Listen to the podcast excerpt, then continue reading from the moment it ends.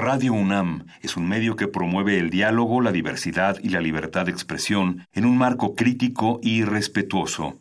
Los comentarios expresados a lo largo de su programación reflejan la opinión de quien los emite, mas no de la radiodifusora.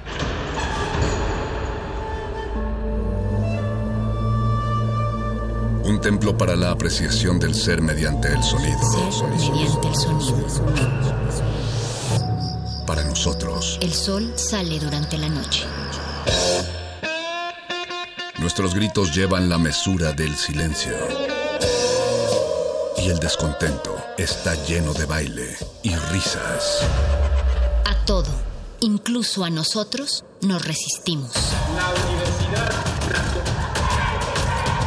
Ustedes y nosotros somos Resistencia modulada.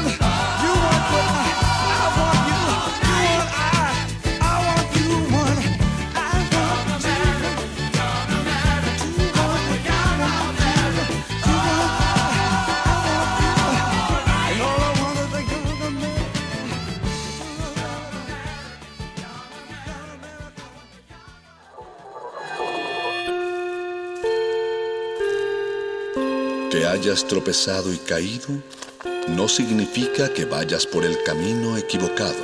Becario cinta blanca. Significa que todavía no te la sabes. Todavía. Todavía. Todavía. Bécame mucho.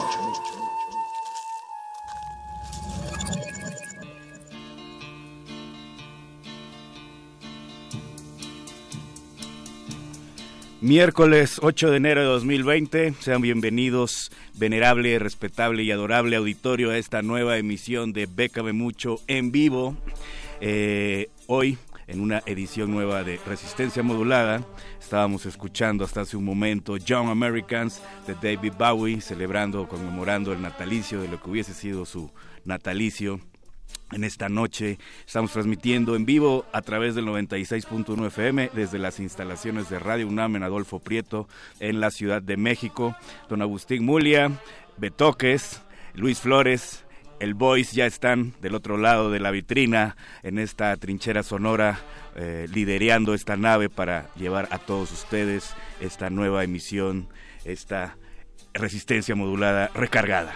El teléfono en cabina para todos aquellos que nos quieran echar una llamadilla, un mensajillo, un saludo, felicitación de Año Nuevo, peticiones, etc. Es el 5523-5412, Twitter arroba R modulada, Facebook Resistencia modulada. Y vámonos con la información porque la beca es de quien la trabaja. La primera opción que traemos el día de hoy es la del Prince Claus Fund o el Fondo del Príncipe Klaus 2020. Eh, cierra el próximo 10 de febrero a las 5 de la tarde según el horario de Ámsterdam.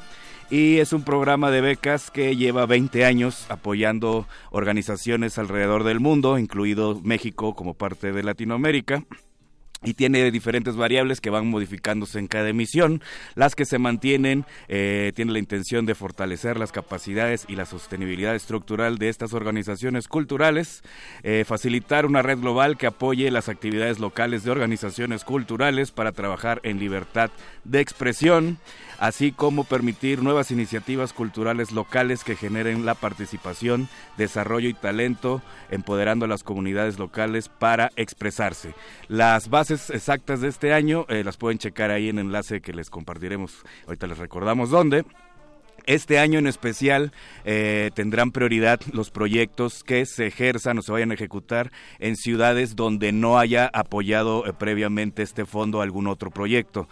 No quiere decir que si la ciudad donde van a, ejercer o a ejecutar su proyecto ya fue apoyado previamente, queda descalificado, sino que si la decisión está entre uno que se va a realizar en una ciudad que ya recibió este apoyo y otro donde no va a tener prioridad donde no han recibido jamás este este fondo Príncipe Klaus. Pero bueno, el apoyo varía de, acuerdo a las necesidades, de los parámetros de cada proyecto, pero puede abarcar hasta tres años de patrocinio o de financiamiento por parte de este fondo que les recuerdo cierra el próximo 10 de febrero a las 5 de la tarde según el horario de Ámsterdam. La siguiente opción es la del tercer concurso internacional para solistas maduros de danza contemporánea. Así es, para todos aquellos que dicen, no, es que tú ya estás medio ruco para cosas deportivas, para cosas donde haya que mover más el cuerpo que el intelecto. En este caso estamos hablando de eh, personajes e individuos eh, que se dedican a la danza contemporánea y que llegan a cierta edad donde dicen, no, pues ya nada más sirves para dar clases. Pues no, esta convocatoria les recuerda que hay para todos, en todos lados, siempre hay que buscar las oportunidades y en beca de muchos se las decimos. Entonces, esta, esta convocatoria, este concurso está dirigido a personas que se dedican a la danza contemporánea, evidentemente, y que tienen de 40 años como mínimo en adelante. Deberán presentar a través de un proceso que la primera etapa es con un video eh, vía redes sociales la pieza que con la que van a concursar, la cual debe tener una duración máxima de 10 minutos. Hay tres categorías, las cuales eh, varían de acuerdo a la edad en la que se encuentre eh, la persona que está participando. Y de cada categoría habrá un primer premio de 500 euros. Los que ganen serán eh, convocados para que realicen esta pieza eh, seleccionada y premiada dentro del festival que se realizará en la Ciudad de México, pero todos los detalles los pueden checar en las bases que ahorita les decimos dónde, las pueden checar a detalle. Esta convocatoria del tercer concurso internacional para solistas maduros de danza contemporánea cierra el próximo 16 de febrero. Y la perla de hoy, las joyas de esta noche es la nueva convocatoria del FONCA titulada Programa de Apoyos a Proyectos para Niños y Jóvenes. Para los fieles seguidores de esta su sección Chidei, Bécame Mucho, eh, conocen ya eh, la convocatoria de coinversiones del FONCA, es de las más conocidas porque es de los que dan mayor cantidad de recursos a proyectos de diferentes disciplinas. Hasta el año anterior, esta convocatoria de coinversiones incluía las eh, categorías para niños y adolescentes. Esta es la primera edición donde se divide y coinversiones sale sin la parte para niños y para jóvenes y sale una convocatoria específica donde a través de todas las disciplinas eh, se dirige a proyectos para niños y jóvenes. La diferencia es que el monto es superior a lo que se puede obtener en coinversiones. En coinversiones, eh, la última edición hablaba de unos 750 mil pesos en la categoría donde más eh, dinero podía uno solicitar. Y en esta, la que más puede uno solicitar, estamos hablando de un millón y medio para los proyectos que queden seleccionados. Entonces, hay dos eh, diferentes eh, fechas de cierre. La primera es el 19 de marzo para los proyectos artísticos y el 20 de marzo para proyectos comunitarios. A grandes rasgos, eh, busca proyectos que propicien el trabajo con niños y jóvenes que tengan salida al público en un plazo máximo de 12 meses. O sea, puede... puede eh, realizarse en un mes o máximo 12 meses dentro de las fechas que manejan en las bases completas. Las modalidades financieras, la primera es fomento, al igual que en coinversiones.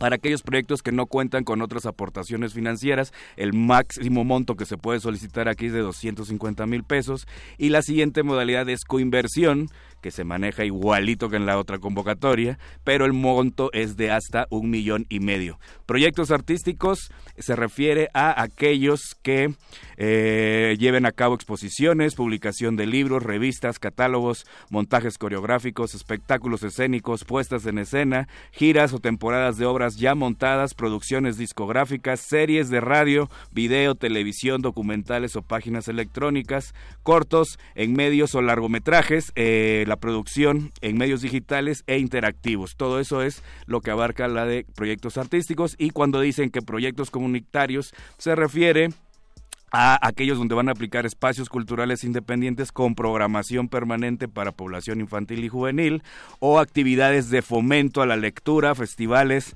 centro de enseñanza o programas de formación que incluyan actividades como talleres, cursos, encuentros, seminarios, diplomados, ciclos de conferencias y o conciertos. Eh, hay formas del mismo modo que en coinversiones, es la de individual, grupos legalmente constituidos, grupos artísticos y equipos de trabajo. Para aquellos seguidores de esta subsección Chidei, eh, puede que les suene muy parecido, la única diferencia es el monto, eh, que es un monto mayor en la categoría de coinversión y que todo es hacia niños y adolescentes.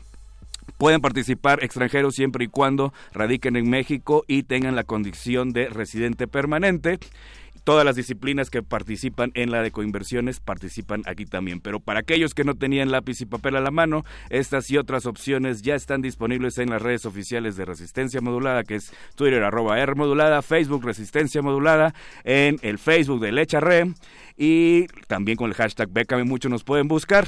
Les recuerdo que ahorita terminando esta sección Bécame Mucho, se quedan con Muerde Lenguas, Manifiesto, Playlisto Y mientras tanto los dejo con esta canción de Earl Greyhound titulada Holy Immortality. Nos escuchamos la próxima semana con más opciones de convocatorias donde pueden aplicar mexicanos porque la beca es de quien la trabaja.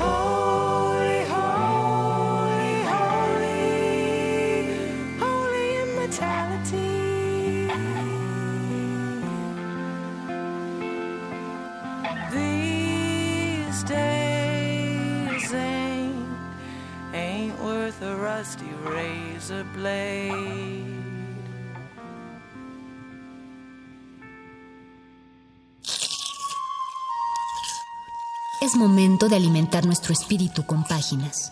Las letras son la botana del alma.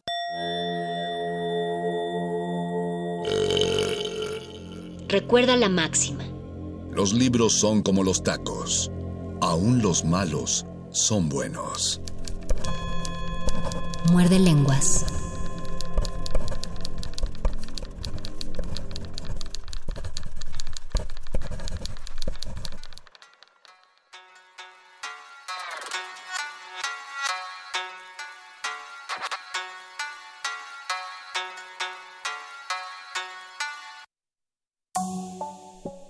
Son las 20:20, ya las 20:21 del año 2020, 8 de enero de 2020. Esta es la voz de Luis Flores del Mal. La voz del mago Conde lamenta que nos perdimos la hora mágica del 2020.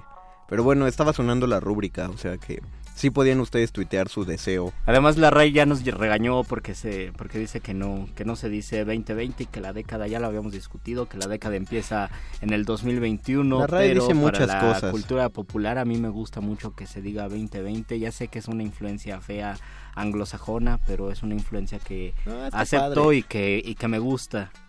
Está que padre. tal vez a mí yo de 16 años no le hubiera gustado, pero a este a esta edad me gusta mucho decir 2020. Pero la, la, la vida es cambio y transformación, Sí. Luisito. ¿Qué sería de nosotros si no cambiáramos nuestras ideas y nuestros gustos? ¿Qué sería de nosotros si 2020. seguiríamos pensando como en la década pasada? No, y además, la exacto, es una 10. nueva década. Tú, tú, tú que sabes, Rael. La RAE que, que... No, no le hagan caso. Saludos, a, caso saludos cuando- a la RAE. A ver, La, la RAE sirve para, para cuando no sabes cómo empezar un discurso y entonces, y digamos el discurso habla de alcachofas. Y entonces dices, la RAE define la alcachofa como una planta que ta, ta, ta, y así ya tienes una manera de arrancarte. Es todo para lo que sirve la RAE. No, y, y ta- y también sirve para si lees eh, algún texto, digamos, del siglo XIX o de este siglo que no tienes idea eh, qué significa tal palabra, pues la buscas en el diccionario de la RAE. Creo que buscar palabras en el diccionario es muy bueno, nutre, incrementa tu vocabulario. Al final de cuentas, es que también nosotros tenemos la idea y tal vez en redes sociales eh, se marca mucho la idea de que la RAE nos dice cómo hablar cuando en realidad y la misma RAE lo dice es descriptiva. Describe cuáles son las cuáles son los modos de hablar y en algún momento cuando se transforma el lenguaje, que es un proceso que lleva muchísimos años, hay transformaciones, claro que existen transformaciones en la superficie, eso va a existir siempre, pero esas eh, transformaciones nunca van a afectar el sistema lingüístico. Y un sistema lingüístico que se comparte con millones de hablantes y el español es la segunda o tercera lengua según proporciones eh, más hablada en el mundo. Pero cuando una de esas eh, mar- marcas ya sea de palabras o de rasgos gramaticales o sintácticos sí transforma todo ese sistema de hablantes que es muy complicado entonces la raíz sí lo registra. Pero pasa tarda mucho tiempo Tiene, tiene que pasar un tiempo, tiene que normalizarse la palabra en el grueso de la población. Así Eh, que no se preocupen, pueden hablar como gusten. Pregunta a la, a la gente que tenga sobrinitos o hijos en, en primaria, ¿todavía les dejan ese ejercicio de les voy a dictar 10 palabras y búsquenlas en el diccionario? Es un buen ejercicio. Es un buen, era un buen ejercicio, ya, ya viéndolo a la distancia. Y yo, cono, yo conozco gente que eh, tiene muchos problemas para leer, porque tiene que leer a fuerzas con un diccionario a un lado. Digo, es una gran práctica, eh, creo que está muy bien porque llegas a un punto, una palabra. Yo, yo en general lo que hago es que me hago menso y trato de entender la palabra por el contexto donde la escribieron, pero creo que lo correcto sí es buscarla en el diccionario y en el momento entenderla. Pero digo, es un gran problema porque eso implica que lleves dos libros contigo. Y no puedes sacar los dos en el camión, sobre todo si te tocó leer parado. También lo que pueden hacer, y esto, y esto sí lo recomiendo, la verdad, es descargar el diccionario. Bueno, descarguen Ah, el mira. diccionario que quieran, pero si quieren descarguen el diccionario de la RAE. Eh, funciona muy bien porque, bueno, primero tiene opciones para buscar la palabra, para buscar eh, a la- anagramas, po- pones una palabra y te dice cuáles son las palabras que se puede formar con esa palabra. Órale. Pero lo más importante es que ustedes pueden leer un libro y es muchísimo más fácil buscar palabras allí que estar agarrando el diccionario a cada rato. Ahorra muchísimo el trabajo. Yo hace poco leí, y ahí se van a dar cuenta de la pobreza de nuestro vocabulario, leí un poemario de de Salvador Díaz Mirón, el, uno de los poetas más viscerales de México de principios de siglo del modernismo y como buen poeta modernista mu- cada verso tiene una palabra que yo desconocía y que todos desconocemos porque no la utilizamos el, incluso el mismo título, ¿no? La palabra lascas, que suena algo raro, es un pedazo de piedra que, que sale eh, sobrando, pero es una palabra que no la utilizamos porque no la porque no la necesitamos, no, no necesitamos esa palabra, no la decimos cotidianamente, tal vez si nos dedicáramos a la minería sí diríamos las lascas, pero no la utilizamos. Entonces, ese tipo de lectura sí se necesita un diccionario a la mano y muchas veces eso ayuda mucho cuando uno tiene diccionario. Y ahora si uno también se quiere poner de mamerto y dominguear con palabras, pues adelante. ¿no? Exacto, de ahí También puedes háganlo. sacar buenos, buenos insultos y apodos. O sea, la lasca es que una piedra que sobra. La lasca es cuando agarras con un martillo, partes una rosca y salen pedacitos de piedra.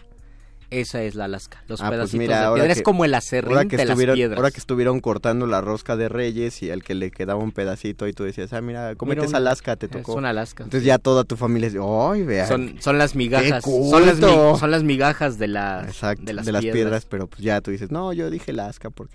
Ah, sobre todo, o, o lo haces con un pan de piedra. Con un pan de... ¿Le llamarías migaja o le llamarías lasca? ¿Ves? Eh, y es- esta clase de dudas, ah, eh, la- dudas que le fascina a, Dan- a Don Agus, por lo que vi. saludos a Don Agus en la operación técnica. Saludos a Betoques en la producción. y a Alba Martínez que anda allá en la continuidad. Les recordamos que estamos sonando no solo por el 96.1 en el FM, sino también en nuestra transmisión en Facebook Live.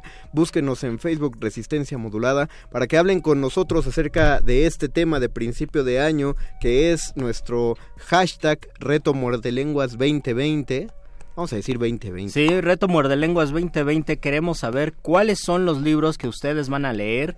Así, en resumen, en enero queremos que lean, les sugerimos que lean, les ordenamos si quieren, que lean un libro de poesía escrito en el siglo XX. Puede ser Lascas. Luisito escogió. Bueno, no, de hecho Lascas se escribió en el 19, pero se publicó en el 20. Sí Yo, puede ser.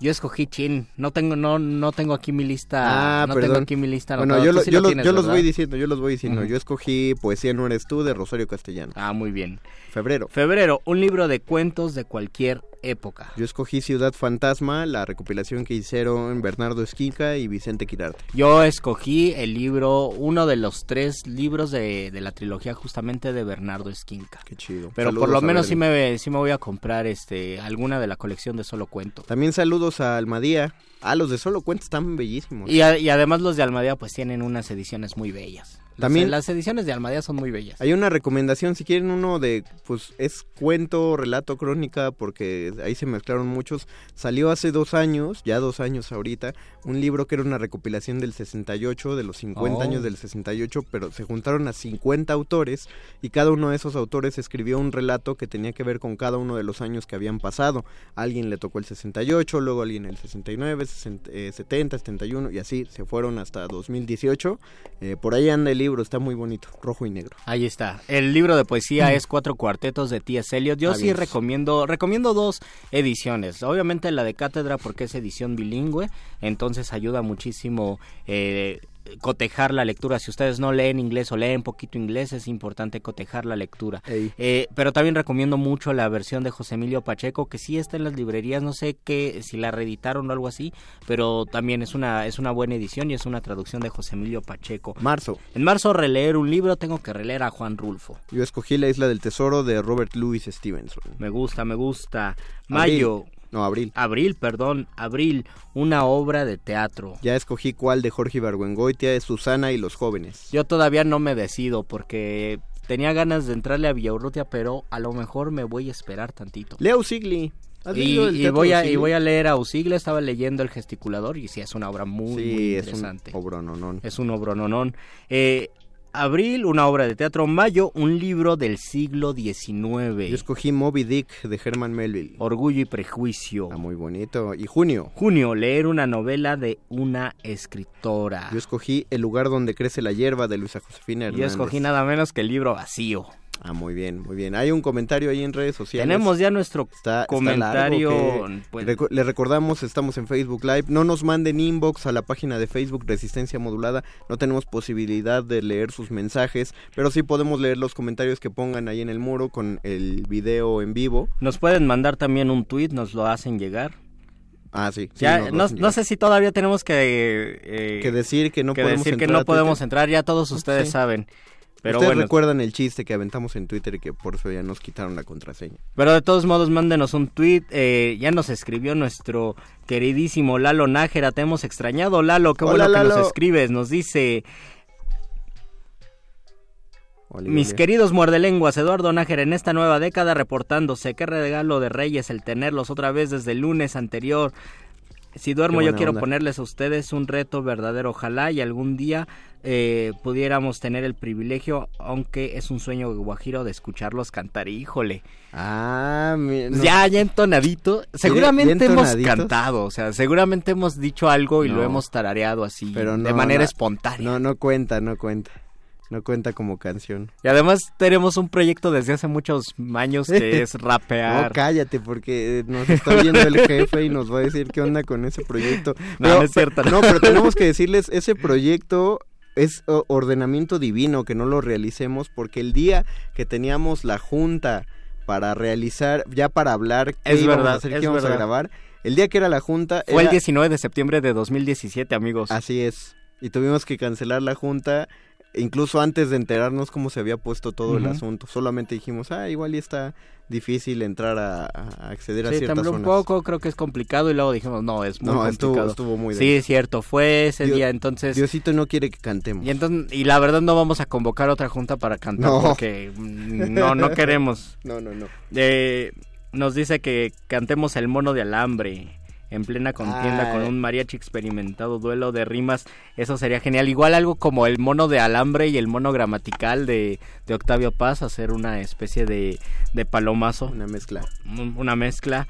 Nos dice Tompkins Pavo, Hola, volveré a leer para este 20 para este 2020 las enseñanzas de Don Juan. Qué bueno que siempre aparece Carlos Castaneda. Esto le daría Ahí. le da mucho gusto a mi papá y que ojalá nos estuviera escuchando. Yo creo que ibas a decir, le daría gusto a Castaneda. Le daría gu- la- le- y le daría gusto a Castaneda y obviamente a Don Juan Matus, que por que por cierto, ah no es cierto, salvo las enseñanzas de Don Juan hay cuatro libros publicados de Carlos Castaneda publicó más, pero los cuatro primeros los publicó en el Fondo de Cultura Económica, que es las enseñanzas de Don Juan, Viaje Ixtlán, eh, una realidad aparte y uno que se me está olvidando y los otros tres libros los los ilustró este Toledo.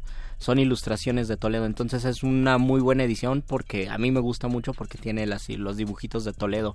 Y el primer libro, el de las enseñanzas de Don Juan, no sé por qué razón lo prologó Octavio Paz, así que pues eso era un muy buen ensayista, entonces si ustedes leen las enseñanzas de Don Juan, creo que sería bueno también aventarse el prólogo de, de Octavio Paz. Así como así ya nos bebimos 13 minutos del programa, entonces mejor vamos a entrar en la materia porque si no, no nos va a dar chance. ¿Qué, ¿Cuál es el reto de lectura para julio, Luis? Ay, el reto de lectura para Julio. Ahorita leemos el otro comentario de Lalo Nájera. De hecho, ya se los ya les había spoileado el reto para Julio, pero ya ah, no sí, me cierto, fue la eh, que, que lo dijiste antes del de julio. Bueno, mes de julio, un libro que te hayan regalado. Ah, Ese está bueno. ajá. Ese está bueno. Eh, yo voy a terminar de leer porque todavía no lo he terminado de leer y me lo regalaron el año pasado ya o hace... Sí, el año pasado.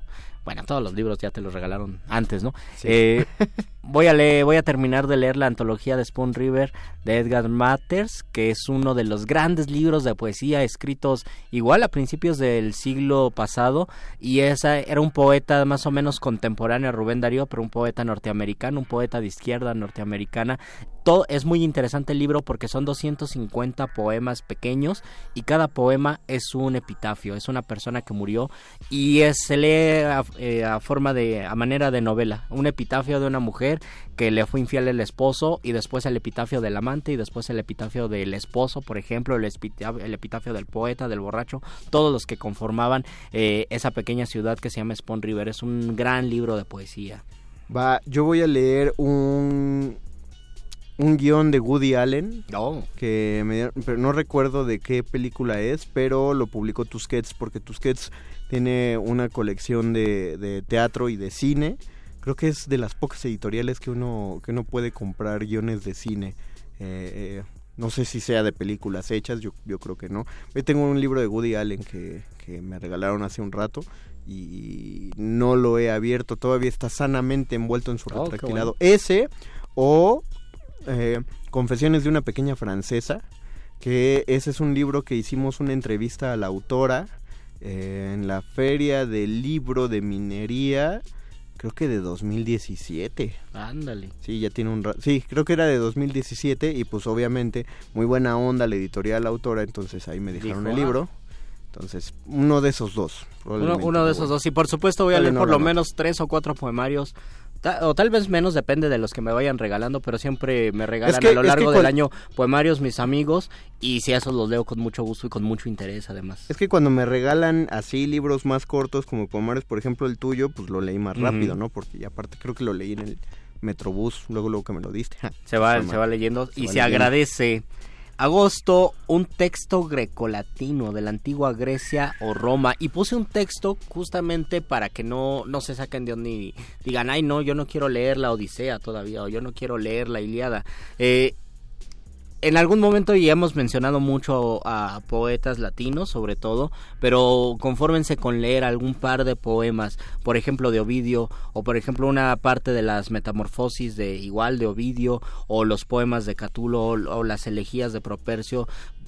ahí les va a garantizar, o los, las odas de Horacio, les va a garantizar que ese, esos textos tienen la aprobación del tiempo, que es uno de los jueces más eh, severos y peligrosos. El tiempo Eso es sí. el que va a decidir que se quede y que no, y esos textos se han quedado dur- durante más de dos mil años y a pesar de que se acabó el Imperio Romano y de que ya no existe la lengua latina, los textos continúan. Entonces les va a interesar mucho leer a los autores grecolatinos. El mayor juez literario de la historia fue el incendio de la Biblioteca de Sí. Alejandría. Porque ahí se fue, se fue una buena cantidad de los textos de la antigüedad, del mundo, el, el llamado mundo antiguo, y los que sobrevivieron son los que han llegado, los que han podido llegar hasta nuestra época. Sobrevivieron esa biblioteca y ahora se publicaron. Eh, por eso, si hay, ustedes compran un volumen de las obras completas de Sófocles, es un título bastante mentiroso, porque son las obras completas que conocemos, No son las obras, son las sobras. las sobras completas de Sófocles, muy, nunca mejor dicho por el poeta Luis Flores. Son ocho cuando se cree que Sófocles escribió como 70. Eh, si uno compra, por ejemplo, las comedias de, de Plauto o las obras de Terencio completas también, te vas a encontrar que hay obras de teatro que solo hay seis diálogos. Y ya es todo, la nota del editor es, esto es todo lo que se recuperó de Oh. este texto y ahí ahí está el diálogo. Y, y le ponen un título que- intuitivo porque ni siquiera se sabe a qué, cómo se llamaba originalmente la obra. Pero yo me voy a echar las metamorfosis. ¿Te vas todas las metamorfosis? Sí. Ay, cañón. Yo, yo no sé si la, la podría Mira, acabar en... Agosto, agosto es un mes relajado. Sí, eso sí. Agosto es un mes relajado, entonces sí me las voy a aventar. ¿En qué editorial? ¿Ya tienes alguna? No, ni idea. mente? Yo te recomiendo Gredos. mucho la de la de Mira, si me saco la la biblioteca de, de, la UNAM, la No, Grecorum. Probablemente ese es uno de los libros que voy a buscar en librería de viejo. Ah, muy bien. Entonces eso va a ser más, más fácil y accesible para mí.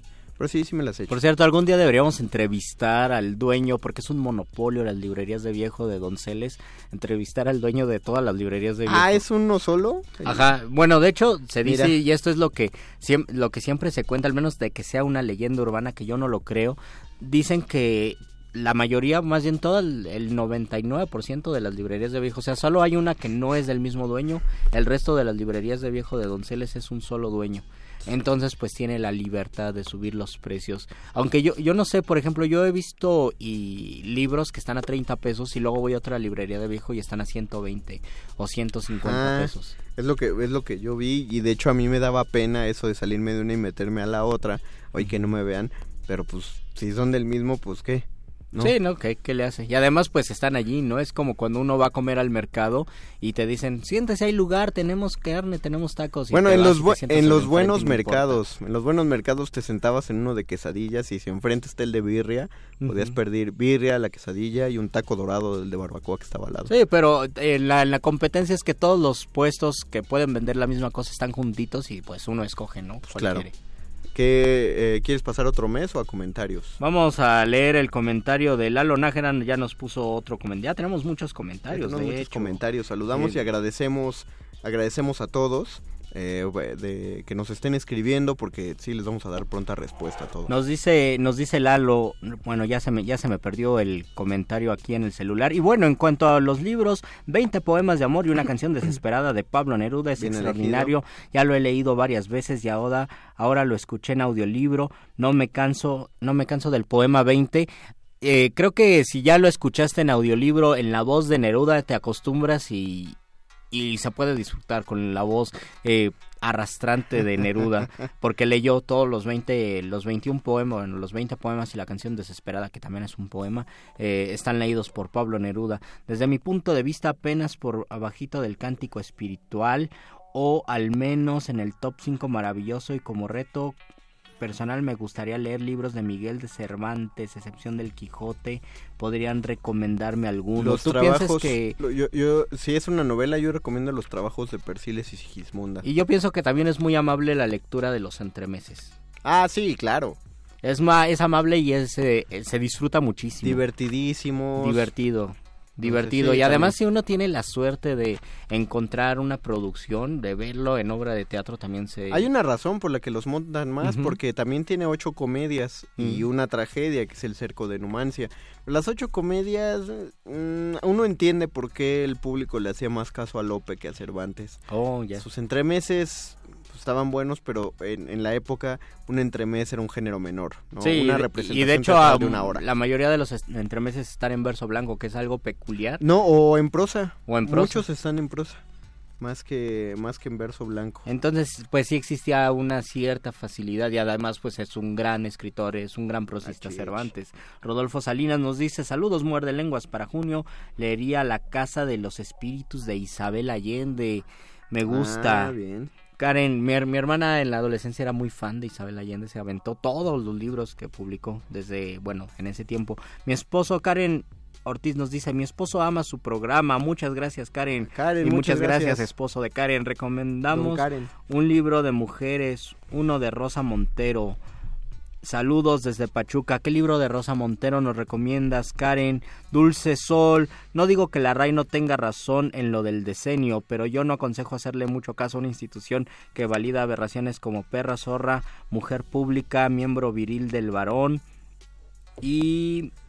Y ya, miembro viril Mujer- del varón y otras más. Mujer pública, eh, estoy abierto a debate. A mí me da mucha risa ese esa, esa definición. Pero eh, me parece cómica. Yo sé que es, eh, es eh, denosta Ujú. a, a- a un sector poblacional, pero siempre que lo escucho no puedo evitar pensar en, en las películas del periodo dorado del cine mexicano, porque es como una manera muy espantada de decirle a las prostitutas. y el, y el problema es eso, ¿no? La, la cuestión peyorativa y además el, eh, el eufemismo, ¿no? El eufemismo Exacto. que de todos modos es peyorativo.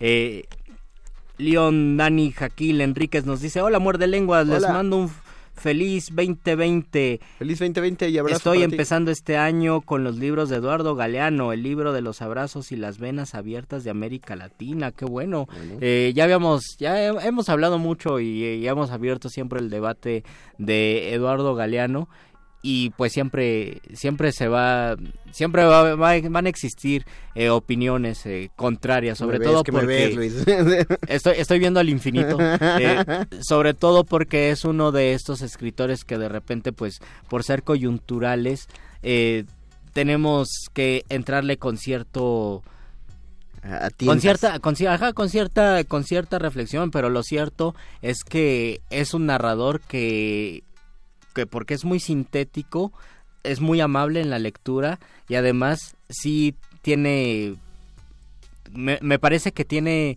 tiene un panorama o tiene diversidad temática, uno también tiene que saber escoger los libros de Galeano, tiene diversidad temática y llama la atención. A mí me gusta por su carácter sintético y sobre todo también eh, por los registros poéticos que maneja, que eh, yo lo yo las primeras lecturas que tuve de Eduardo Galeano fue porque lo, se- lo escuchaba con Juan Gelman, creo que yo ni conocía a Eduardo Galeano, pero grabó un disco con Juan Gelman, él leía eh, pequeñas narraciones, Eduardo Galeano, Gelman este sus poemas y yo cuando leí, cuando escuché a Eduardo Galeano me gustó mucho y a mí me gusta, es de los autores que más me gusta cómo leen sus textos. Vamos a seguir con los libros porque si no, no nos va a dar el chance de Último, con- nada más, de Ovidio nos dice Aurea Shaide, también furulan muchísimos las heroidas, pero duelen bien cabrón, nos dice Aurea Shaide.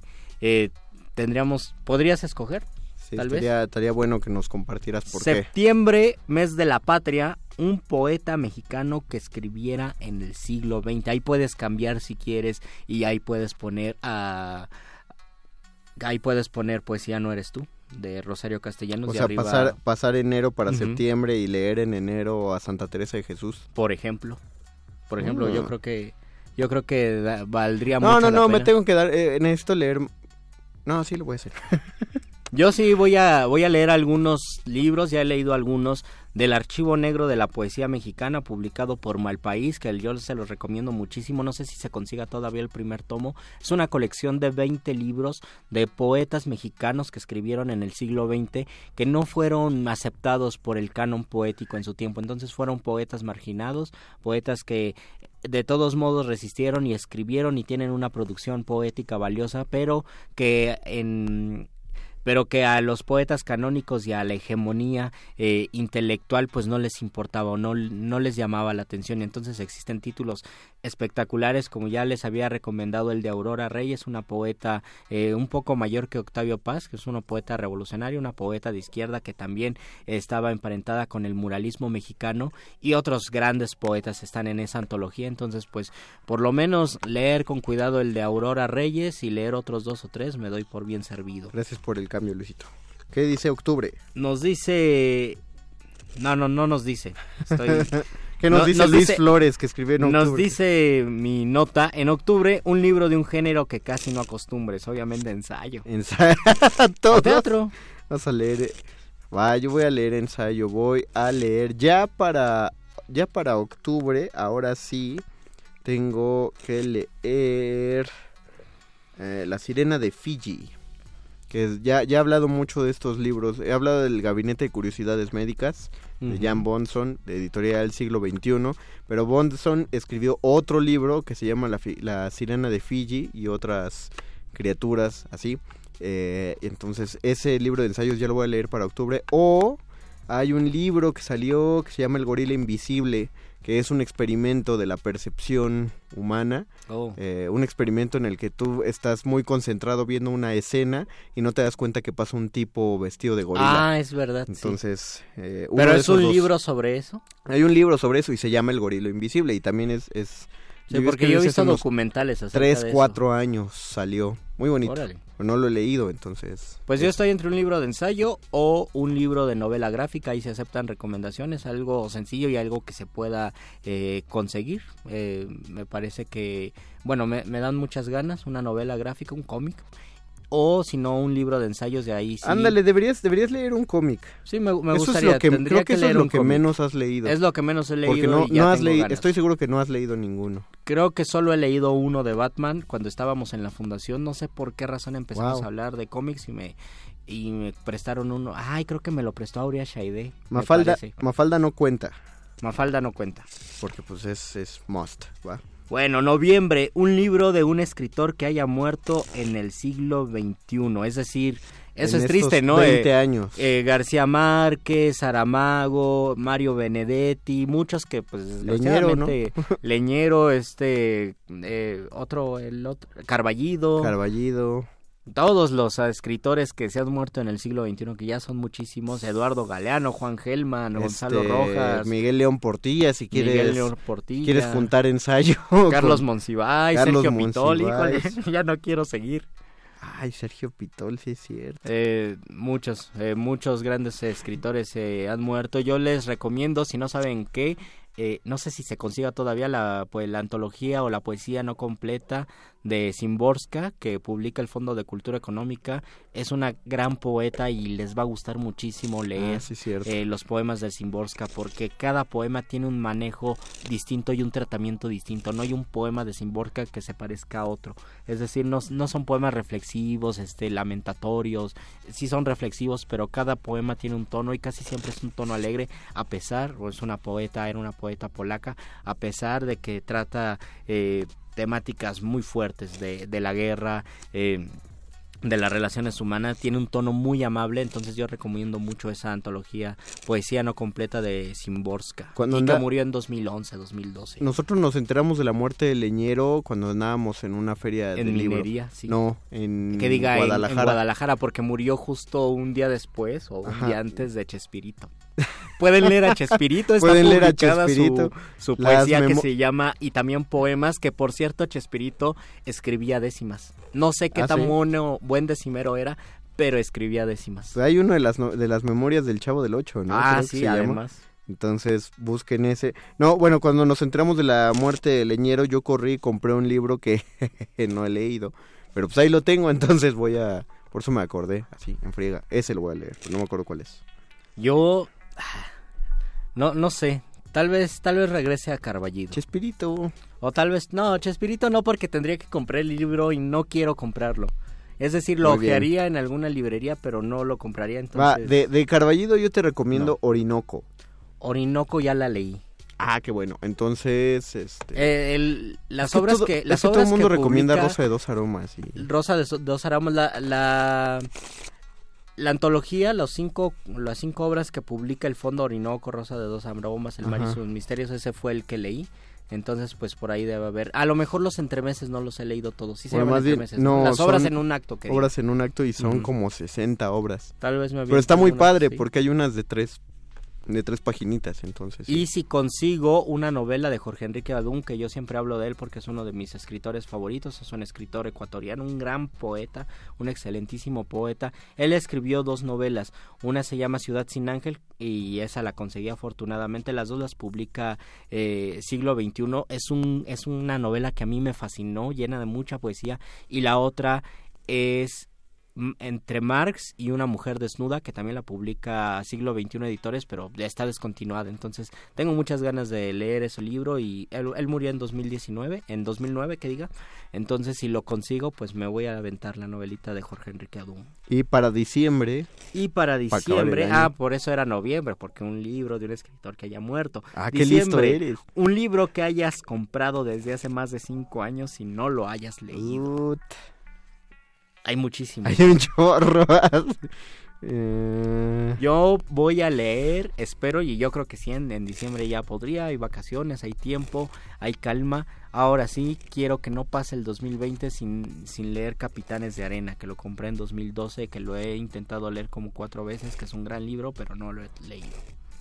Capitanes de Arena de Jorge Amado, que por cierto murió empezando el siglo XXI, murió en 2001, Jorge Amado. Ah, mira, yo voy a leer ese del 68 que dije. Ah, muy bien. Me voy a acusar en público. Yo lo compré porque Jaime Casillas, nuestro subdirector de producción, quería que hiciéramos unas cápsulas de esos relatos. Oh, ¿Ya las escucharon? No, pues porque no han salido. ¿Por qué no salieron? Pues porque el guionista no las escribió. Y ahí está el libro. Muy bien, muchas gracias. Entonces voy a aventarme ese. Sí, Eh, ese va a esas ser. son esas son nuestras recomendaciones del reto muerde lenguazo. Yo creo que es una una lectura amable. Es una Puede- lectura amable, un libro por mes. amable, un, un libro por mes. Digo, ya las que les quieran abonar ustedes. Pero un libro por mes, yo creo, sí lo logramos. Recuerden, si suben sus reseñas o sus fotitos de portadas, son adeptos a todo eso, usen el hashtag reto muerde lenguas. Muerde lenguas, bueno, es un hashtag, va todo junto. Reto nue- muerde lenguas 2020. Reto muerde lenguas. Mira, nos 2020. dicen, nos dicen algo muy importante, ¿Qué Clavaca, Clau, denostar se conjuga como contar, muchas gracias. Seguramente yo dije o él dijo denosta y se tiene que decir denuesta porque es cuenta, Ah, denuesta. gracias. Eh, yo no sabía, ese dato no te lo manejaba. No, qué, pero qué Eh, bueno te creo, te creo completamente. Eh, Gracias. Es de, por ejemplo, bueno, denostar, entonces se eh, conjuga como contar y es muy, es muy curioso porque sorber mucha gente también eh, se piensa que se conjuga así, se diptonga y no, es sorbo, no es suervo. En Ah, fin, es cosas que se hablarían en un programa de lengua, ¿no? Un, un, un programa de literatura En podría un hablar programa de, de, esas cosas. literatura y tacos. Muchas gracias, Clavanca, Gracias, por Clau. tu por tu aporte. Octra, la adaptación del complot mongol hecha por Ricardo Peláez, me gusta, me gusta. Y de hecho, en alguna feria del libro entrevistamos y sí, yo quería leer eso. Ilustrador mexicano, novela gráfica recomendable, sí. Y creo que yo lo entrevisté y lo entrevisté en Sí, Guadalajara. sí. Y ya nos podemos echar la película también. Ah, para noviembre algo Chabelo. de Rius, nos dice Rodolfo Salinas también. Ah, Rius, es verdad. Me, me parece bien. Y yo todavía tengo ganas de leer algunos de Rius que nunca leí. Por ejemplo, el de Compa Nicaragua me interesa muchísimo, sobre todo por la situación de, de Centroamérica, de Nicaragua. Entonces estaría interesante leerlo. Ándale. Clavanca Clau, me encantan sus recomendaciones, muchas gracias. Aurora Lila repite al autor ecuatoriano y el título de su libro, porfa, Jorge Enrique Adoum. Jorge Enrique Adoum busca los poemas, a mí es uno de mis poetas favoritos, me gusta muchísimo y sus novelas se llama Ciudad sin Ángel, que yo creo que todavía se consigue, es la historia de una pintora y de un escritor que viven en París, es una especie de rayuela, eh, intelectuales viviendo en París, pero hay metatextualidad, es un buen libro. Y el otro se llama Entre Marx y una mujer desnuda, que es el libro que yo no he conseguido y por lo tanto no lo he leído. Repite el nombre del autor. Jorge Enrique Adoum. Ok. Rodolfo Salinas, diciembre, La República de Platón, vas a acabar con todo, Rodolfo Salinas. Justo Fabián Montiel, algunos libros que llevan el número 20 en su título, claro, ahora entendí. Los 20 Ah. poemas de amor. 20 años después de Alejandro Dumas, 20 poemas de amor de Neruda, 20 mil leguas de viaje submarino, 20 de Manuel Loureiro. ¿Quién es ese Manuel?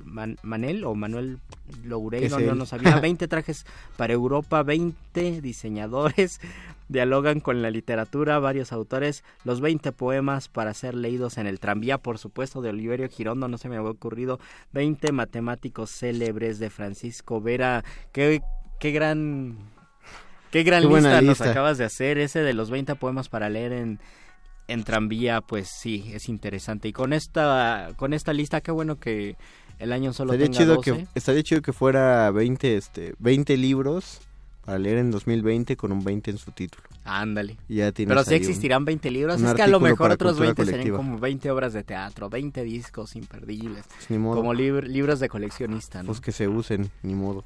Que, que se lean. Digo, para llenar la lista, ¿no? Sí, alguien con Toxi lo leería, yo lo leería. Ya, acabamos, acabamos. ya acabamos. no solo la lista, sino el programa. Agradecemos infinitamente a la gente que nos vio a través del Facebook Live y que nos está escuchando en el 96.1 de FM. Eh, pues ya vamos a continuar el lunes con nuestra programación habitual. Bueno, eh, Resistencia Modulada sigue todavía ahorita. Eh, ya saben que terminamos hasta las 11 de la noche. Ahorita sigue Manifiesta. Vienen Mónica Sorrosa y la señora Berenjena para tomar los micrófonos. Pero Muerde Lenguas volverá el lunes a las 8 de la noche. Así que esperamos tenerlos por acá y muchas gracias. Feliz año a todos. Feliz año. Feliz año, Dan Agustín Muli en la operación técnica. Oscar el Voice y Betoques en la producción. Feliz años a ellos y feliz año a Alba Martínez en la continuidad. Feliz año para ti, Luisito. Feliz año para ti, Conde, y feliz año para todos ustedes. Eh, díganos cómo van en su reto Muerde Lenguas 2020, no lo olviden. Les vamos a recordar, ¿eh? Y vamos a recordarlo. Pues, adiós. Última enseñanza del día. El dinero no compra la felicidad. Pero compra libros y tacos. Y eso se le parece mucho. Medítalo.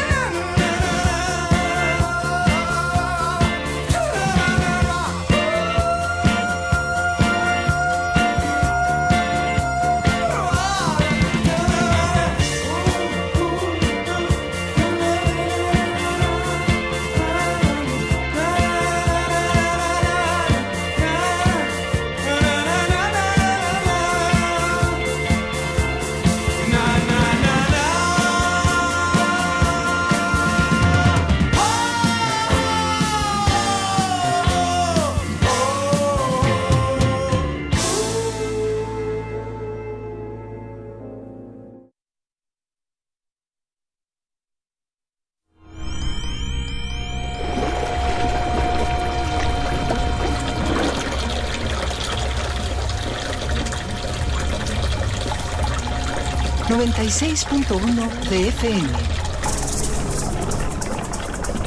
Correo de voz 5623-3281.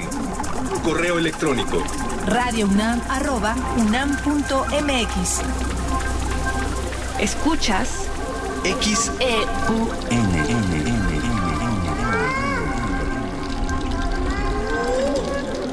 Radio UNAM.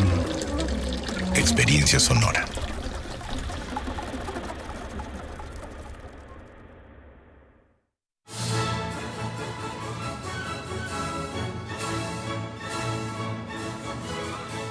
Escuchar una partitura de quien la escribió es un regalo.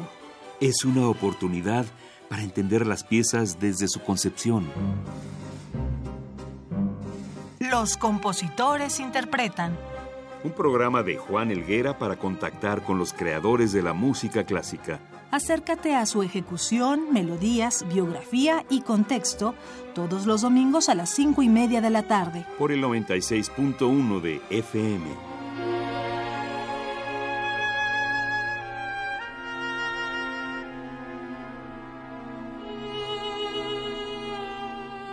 Radio UNAM.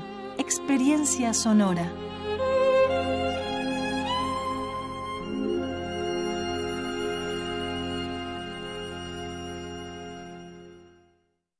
Si te sientes deprimido, con ansiedad o desesperado, no estás solo. En la línea de la vida podemos ayudarte. Llama al 800-911-2000. Te damos información y te escuchamos. También respondemos en redes sociales. Y ofrecemos pláticas, talleres y atención profesional en escuelas o centros de trabajo. No, no te, te pierdas. pierdas. Juntos por la paz. Estrategia Nacional para la Prevención de Adicciones. Gobierno de México.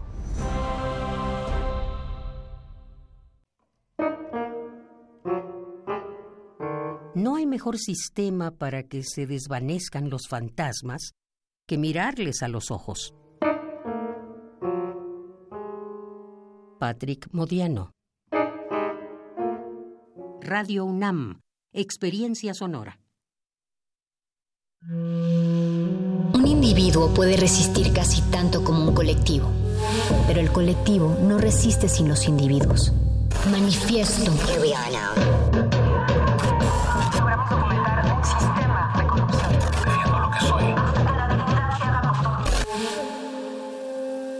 Hay sonidos distintos, solo separados.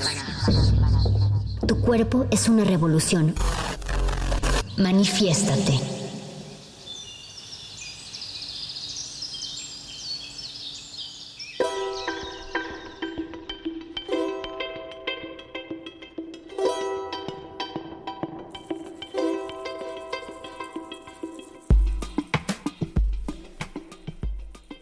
Ejército Zapatista de Liberación Nacional México. Convocatoria al segundo encuentro internacional de mujeres que luchan. Septiembre de 2019. A las mujeres que luchan en todo el mundo. Hermana, compañera, mujer que lucha. Te saludamos como mujeres que somos, como indígenas y como zapatistas. Tal vez te recuerdas que el primer encuentro hicimos un acuerdo de que tenemos que estar vivas pero pues claro, lo vemos que sigue la matazón y la desaparición de mujeres, de todas las edades y de todas las condiciones sociales. Nos asesinan y nos desaparecen, porque somos mujeres. Y además, todavía nos dicen que es nuestra culpa, que porque nos vestimos como nos vestimos, que porque andamos donde andamos, que porque a tales horas en tales lugares, y entonces en los malos gobiernos nos falta, no falta quien, hombre o mujer, que salga con una estupidez que nos dicen que entonces ya no debemos salir. Según ese pensamiento, entonces las mujeres deben estar siempre encerradas en sus casas, no deben salir, no deben estudiar, no deben trabajar, no deben divertirse, no deben ser libres. Como que lo vemos claro que el sistema capitalista y patriarcal es como un juez que ha dicho que somos culpables de haber nacido mujeres y por tanto nuestro castigo por ese delito es la violencia, la muerte o la desaparición. Cuesta mucho, cuesta mucho, hermana y compañera, ponerlo en palabras, porque es como una maldad muy grande que no se le puede poner un nombre. Y si ahora se dice feminicidio, o como le pongan, no se ve que cambie nada, siguen las muertas y las desaparecidas. Y luego nuestras familias, nuestras amistades, nuestras conocidas, todavía tienen que luchar porque no nos maten o desaparezcan otra vez, cuando dejan sin castigo a los culpables o dicen que tuvimos mala suerte, o peor todavía, dicen que nosotras nos lo buscamos. Con perdón, hermana y compañera, pero eso es una estupidez muy grande. Todavía que tenemos que luchar contra la discriminación en la casa, en la calle, en la escuela, en el trabajo, en el transporte, con conocidos y desconocidos, aparte es que dicen que buscamos morirnos. No, no morirnos, sino que nos violen, que nos asesinen, que nos descuarticen, que nos desaparezcan.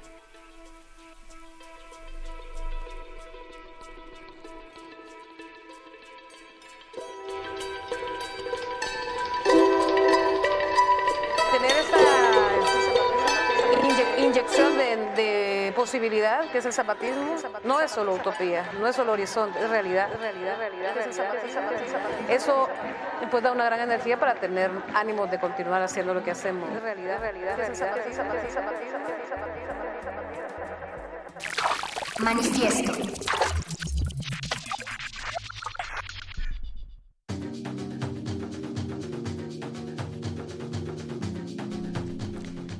Y seguimos aquí en este vuelo radiofónico nocturno de la resistencia modulada en el 96.1 de FM. Esto es el manifiesto, manifieste, manifiéstense ustedes también. Si nos escuchan, nos sintonizan en el 96.1 de FM y si también nos siguen a través de nuestras redes sociales arroba Rmodulada en Twitter, así nos encuentran, Resistencia Modulada en Facebook. Estamos en esta cabina eh, iniciando el 2020, la primera transmisión en vivo del manifiesto. Mónica Sorrosa, ¿cómo estás, Moni? Uh, Hola, Sí. Bere, contenta de estar nuevamente en vivo, de estar también hablando de este segundo encuentro de mujeres que luchan, porque pues entramos con un texto bien fuerte, pero también bien directo y a veces las cosas tienen que ser así, directas, sin darle vueltas y decir lo que tenemos que decir, porque son muchas, muchas las las penas que deja el 2019 y hay que afrontar las cosas, pero también hay que hay que manifestarse. Así es que si alguna alguna de ustedes asistió al, a este segundo encuentro en el estado de Chiapas, díganos, comuníquense, cuéntenos su experiencia, porque hablábamos hace un rato, ver es todo un viaje desde el momento de salir de nuestras casas, de tomar el autobús, de organizar cómo nos vamos, de ver si es en transporte público, si nos vamos con amigas, si nos vamos de aventón, no sé, es, es todo un viaje en el más amplio sentido de la palabra. Así es que ahí están nuestras redes sociales para que nos cuenten si asistieron a este segundo encuentro o si conocen a alguien que asistió. También este, pues que nos cuente en nuestras redes cómo les fue, qué Así aprendieron. Así es, a este encuentro, que es el segundo, o si fueron también al primero que hay, eh, pues siempre eh, no podemos escaparnos de hacer las comparaciones de cómo va esta propuesta de las mujeres zapatistas. Esta propuesta, eh, tú decías, Moni, pues sin darle vueltas, yo creo que es que ya le hemos dado tantas vueltas de tantas maneras y hemos volteado una y otra vez los temas de género en sus distintos aspectos, que bueno, vienen las mujeres zapatistas con este segundo encuentro y así es, nos dicen las cosas de frente, esto que con lo que iniciábamos esta lectura eh, que inicia con la que dimos inicio este manifiesto es la convocatoria, solamente el primer extracto de la convocatoria del segundo encuentro internacional Mujeres que luchan que tuvo lugar a finales de diciembre del año pasado, hace poquitos días pasada la Navidad, pues muchas mujeres de distintos puntos de este país y de otros países se reunieron, se dieron, eh, se sintieron convocadas, interpeladas, eh, llamadas, escucharon este llamado de las mujeres zapatistas a reunirse en Chiapas, en territorio zapatista y hablar eh, y hacer también no solamente a hablar y a dialogar, sino hacer catarsis juntas sobre distintos temas eh, importantes de- del género y de la violencia, por supuesto, que se ejerce sobre eh, cuestiones de género y sobre las mujeres. Y pues bueno, vamos a estar precisamente, Moni, hablando en unos momentos más. Vamos a tener una charla con una periodista que hizo una crónica, que ella asistió además a- al primero y a este segundo encuentro. Eh, vamos a estar conversando con Celia Guerrero, quien es periodista independiente. Eh, hizo una crónica para medios periodísticos sobre este segundo encuentro y yo creo que va a ser muy interesante lo que podamos conversar aquí entre nos eh, con ella y lo que En ustedes petit también comité. en petit comité y lo que ustedes también nos quieran nos quieran compartir entonces si fueron o si no fueron y también tienen eh, por lo menos vieron esa convocatoria, han estado al tanto de pues esto, de lo que significa este llamado de las mujeres zapatistas, pues díganos qué opinan, díganos qué opinan, eh, porque es bien distinto eh, el, matiz, digamos, que, le imprimen las mujeres indígenas, en este caso zapatistas, con esa gran particularidad de una lucha organizada de décadas eh, al- a la cuestión de género. Ni siquiera llamémosle feminismo, porque también ese es todo un tema. Si las mujeres eh, zapatistas, y de hecho no, y muchas mujeres indígenas organizadas, conscientes de, de la cuestión de género, tampoco se asumen como feministas. Entonces es una cuestión interesante que estaremos, entre muchas otras, platicando el día de hoy, ¿no? Sí, hay temas que aprender y temas que escuchar también. De repente estamos tan ensimismadas en nuestro Twitter, en nuestra ciudad, que pues nos hace falta abrir esa oreja que escucha más allá de los límites de la CDMX y creo que está bien, está bien aprender y también pues visitar otros lugares con humildad, ¿no? Con la humildad que se merece eh, pues ser un turista en, en un territorio distinto al nuestro. Sí. Así es que vámonos con eso, verenos sin antes en contentarnos porque regresamos también con un abrazo festivo de 2020 a, pues a los a, los controles de don Agustín Mulia que ya lo extrañábamos mucho a también la operación de Oscar Sánchez el Voice, a la continuidad de Alba Martínez y a esta hermosa cabina radiofónica de Radio UNAM que se extraña, se extraña de repente el rush del miércoles de que estás en la calle pero tienes que llegar al programa de radio y ver a Betoques y ver a Don Agus y entrar a esta estación. En verdad es un gran privilegio. Así es, es un gran privilegio desde que llegas y desde que puedes saludar a, las, a los compañeros que están en la puerta, al señor Ricardo eh, eh, para el turno de la tarde, ¿no? Eh, a Sol por la mañana, en fin, a todas las personas que durante este recorrido de la puerta hasta la cabina, pues vas saludando y que vas encontrando de nuevo en un año que, eh, pues un año, un año que empieza y que plantea muchos retos. Yo creo que va a ser eh, un año interesante, un año además en el que ya no le podemos dar vueltas a muchas reflexiones, hay que entrarle y no solamente con reflexiones, sino con acciones ya muy puntuales, ¿no? Sacudirnos un sí. poco eh, cierta pesadez y empezar a ver por el presente eh, y, y asumirlo de esa manera, ¿no? De frente. No todos los años abres Facebook y ves memes de la Tercera Guerra Mundial, Bere. No, y- no, no. No todos los Ahora años que hablas de de memes. memes y pues lo que está ahorita en Twitter, pues precisamente este, esta foto de Fernández Noroña. Tampoco ocurre todos los todos los días y qué bueno que así sea. qué, bueno. Qué bueno, pero bueno, también este sirve un poco para relajarse y este señor Fernández Noroña, diputado, eh, también está bastante Sí, relajado. se ve bastante relajado. Sí, sí, se le ve relajado compartiendo su ducha fría. Pues bueno, así iniciamos el manifieste de esta noche, 8 de enero, miércoles, son las 9 de la noche con 16 minutos. Vamos a ir con musiquita. Sí, una complacencia de nuestro productor Ramona, Ramona de Gerda Orden. Regresamos. Gracias, boys.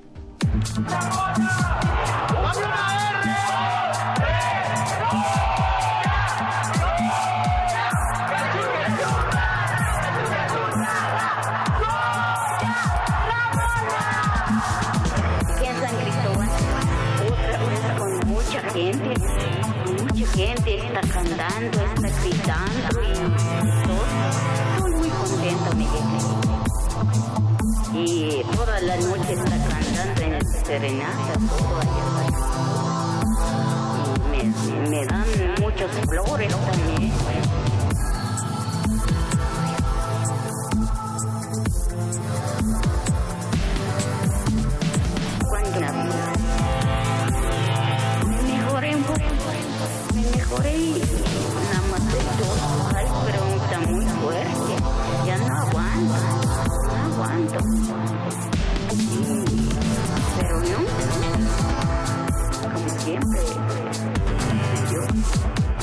Me. Sí, me abandono.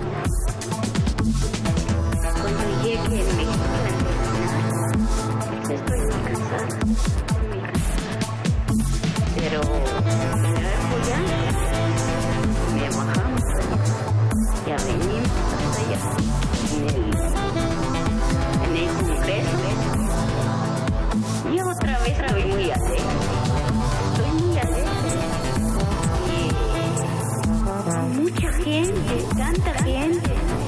indígenas,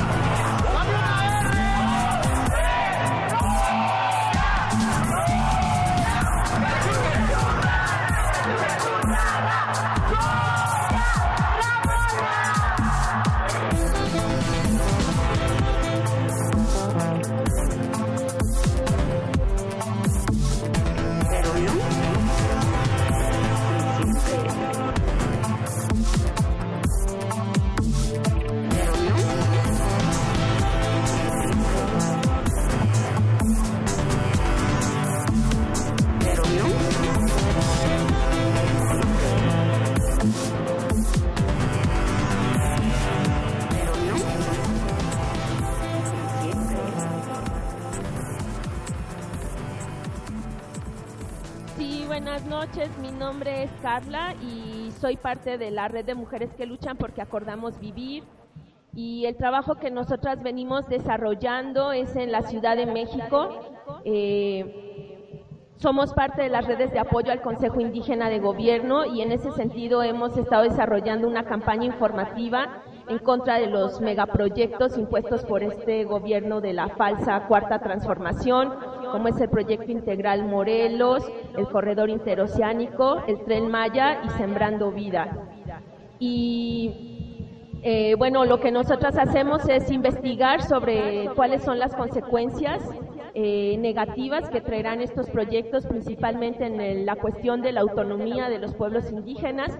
Nosotras consideramos que es una grave violación a los derechos de los pueblos indígenas porque eh, está atentando contra el derecho que tienen ellos a decidir y a la libre determinación. Eh, en ese sentido, también eh, este gobierno ha estado vendiendo el derecho a ser consultado de los pueblos indígenas como el derecho más importante. Manifiesto.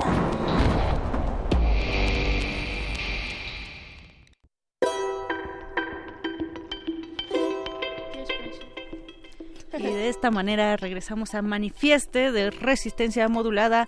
Estamos hablando del segundo encuentro de mujeres que luchan y eso que escuchamos fue justo un testimonio eh, grabado por la radio Caracol de Morelia, una radio comunitaria, una radio que estuvo eh, pues sacando, eh, recopilando el testimonio de varios, varias mujeres, varios colectivos, varias colectivas y que pues están en internet, ustedes los pueden checar y darse una idea panorámica ¿no? de lo que sucedió, pero si usted quiere enterarse más a fondo de lo que sucedió, ya llegó aquí a esta cabina nuestra invitada, querida Bere. Así es, ya está con nosotras eh, Celia Guerrero, quien es periodista independiente y que estuvo presente en este segundo encuentro internacional de mujeres que luchan, que organizó, que, organizaron las eh, mujeres del Ejército Zapatista Liberación Nacional. Y por cierto, hace un momento que escuchábamos esta canción de Ramona Ramona de Gerda Orden, eh, pues hay que decir que es obviamente una pues alusión a la comandante. Ramona, la comandanta que es bueno una de las eh, figuras o lo es, lo es todavía, pues eh, la imagen, la fuerza que pueda tener la comandante Ramona a pesar de que bueno ella murió en el año de 2006, el 6 de enero de hecho hace dos días se cumplieron eh, pues eh, fue el aniversario luctuoso de la comandante Ramona eh, que murió en 2006, pero bueno nos acompaña Celia Guerrero, ¿cómo estás Celia? Qué gusto tenerte aquí en cabina. Muchas gracias, no, pues el gusto es mío.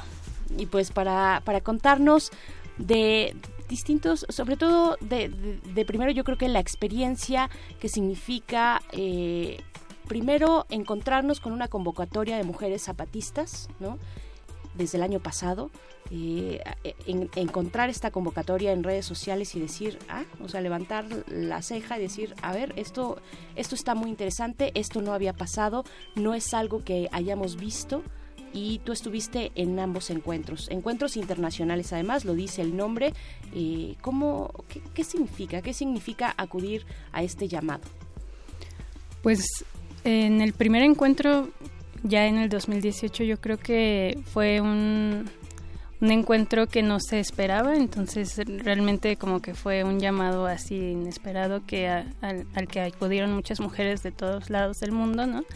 Este segundo pues ya era algo que se esperaba, de que de hecho ellas habían prometido, ¿no? En el primer encuentro se dijo que se iban a volver a reunir, que iban a volver a convocar a las mujeres del mundo y al principio de año parecía ser que pues la convocatoria no se iba a dar, ¿no? Porque entraba el nuevo gobierno en México, ellos estaban como en un proceso de defensa del territorio muy este fuerte, ¿no? Y, parecía que el ejército no iba a llamar nuevamente a este encuentro de mujeres, pero al final, al mediado de años, pues empezaron a, a ya lanzar la convocatoria y a, y a decir, pues sí lo vamos a armar, ¿no? Al final del año, pero se va a hacer.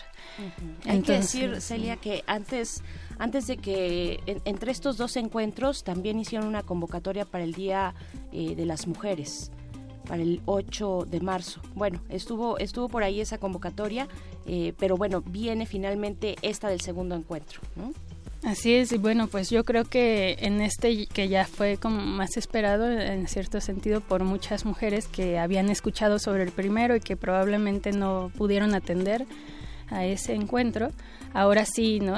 Se prepararon, incluso yo creo que había muchas más mujeres jóvenes, muchas más chicas, a veces hasta de 15, no sé, o sea, yo las veía tan jóvenes que realmente sí pensé, o sea, que este encuentro fue particularmente de ellas, ¿no?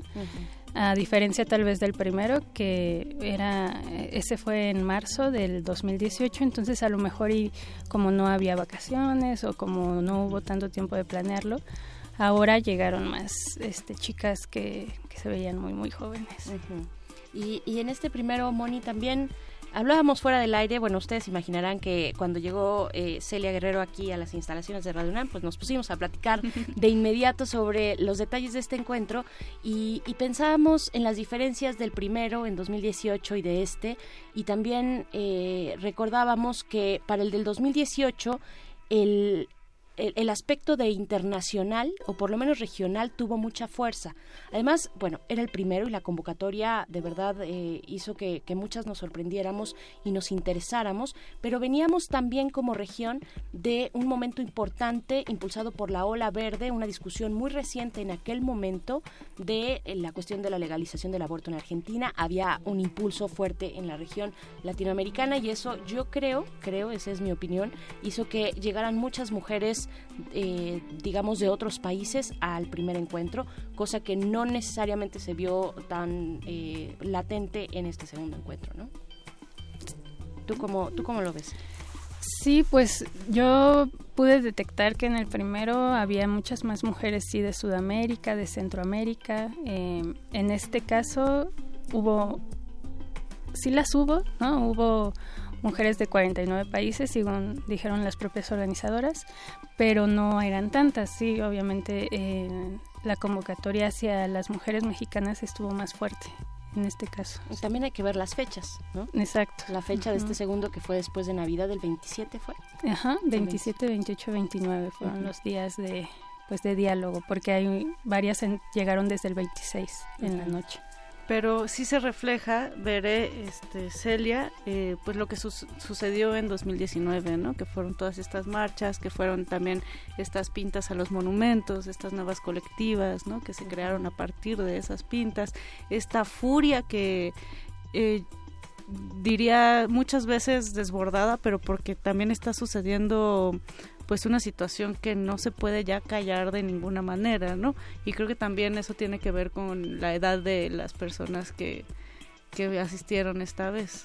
Sí, sí, quizás este también como eh, haciendo otra comparación entre el primero y este del 2019, eh, yo creo que eh, este estuvo ya incluso tematizado, ¿no? Desde el inicio, cuando se convocó a, las asistentes, se dijo que se iba a hablar de violencia contra las mujeres, ¿no?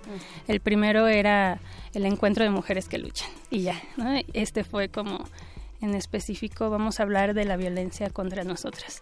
Entonces yo creo que también eso puede tener una convocatoria distinta, ¿no? Obviamente. Y fue muy fuerte, nos contabas, ¿no? También, o sea, sí hubo de verdad testimonio tras testimonio, ¿no? Sí, sí, fueron, el primer día era, bueno, se, se tenía previsto que fuera el micrófono abierto para todas las denuncias que se quisieran hacer abiertamente, eh, pero pues eso continuó yo creo durante los tres días, ¿no? Hubo como muchas mujeres que estaban dispuestas a, hablar, a platicar como pues sus dolores, las violencias que han vivido a lo largo de sus vidas, ¿no? Y pues al principio fue como muy muy pesado, ¿no? O sea, entre todas ahí se abrazaban, ¿no? Hay unas crónicas muy padres sobre todo lo que sucedía y todo lo que se hablaba que no, pues no era algo como sencillo de escuchar, sobre todo tantas veces seguidas, ¿no? O sea, fueron cientos de mujeres compartiendo como circunstancias súper dolorosas, ¿no? Donde sí predominaba también este mucho la violencia sexual, ¿no? Los abusos eh, sexuales, pero pues también había violencias, este, pues toda la feminicida, ¿no? Que tiene que ver con las desapariciones, este, con la violencia estatal contra defensoras de, de la tierra y pues bueno, o sea, una serie de violencias que no paran, ¿no? En todos los sentidos.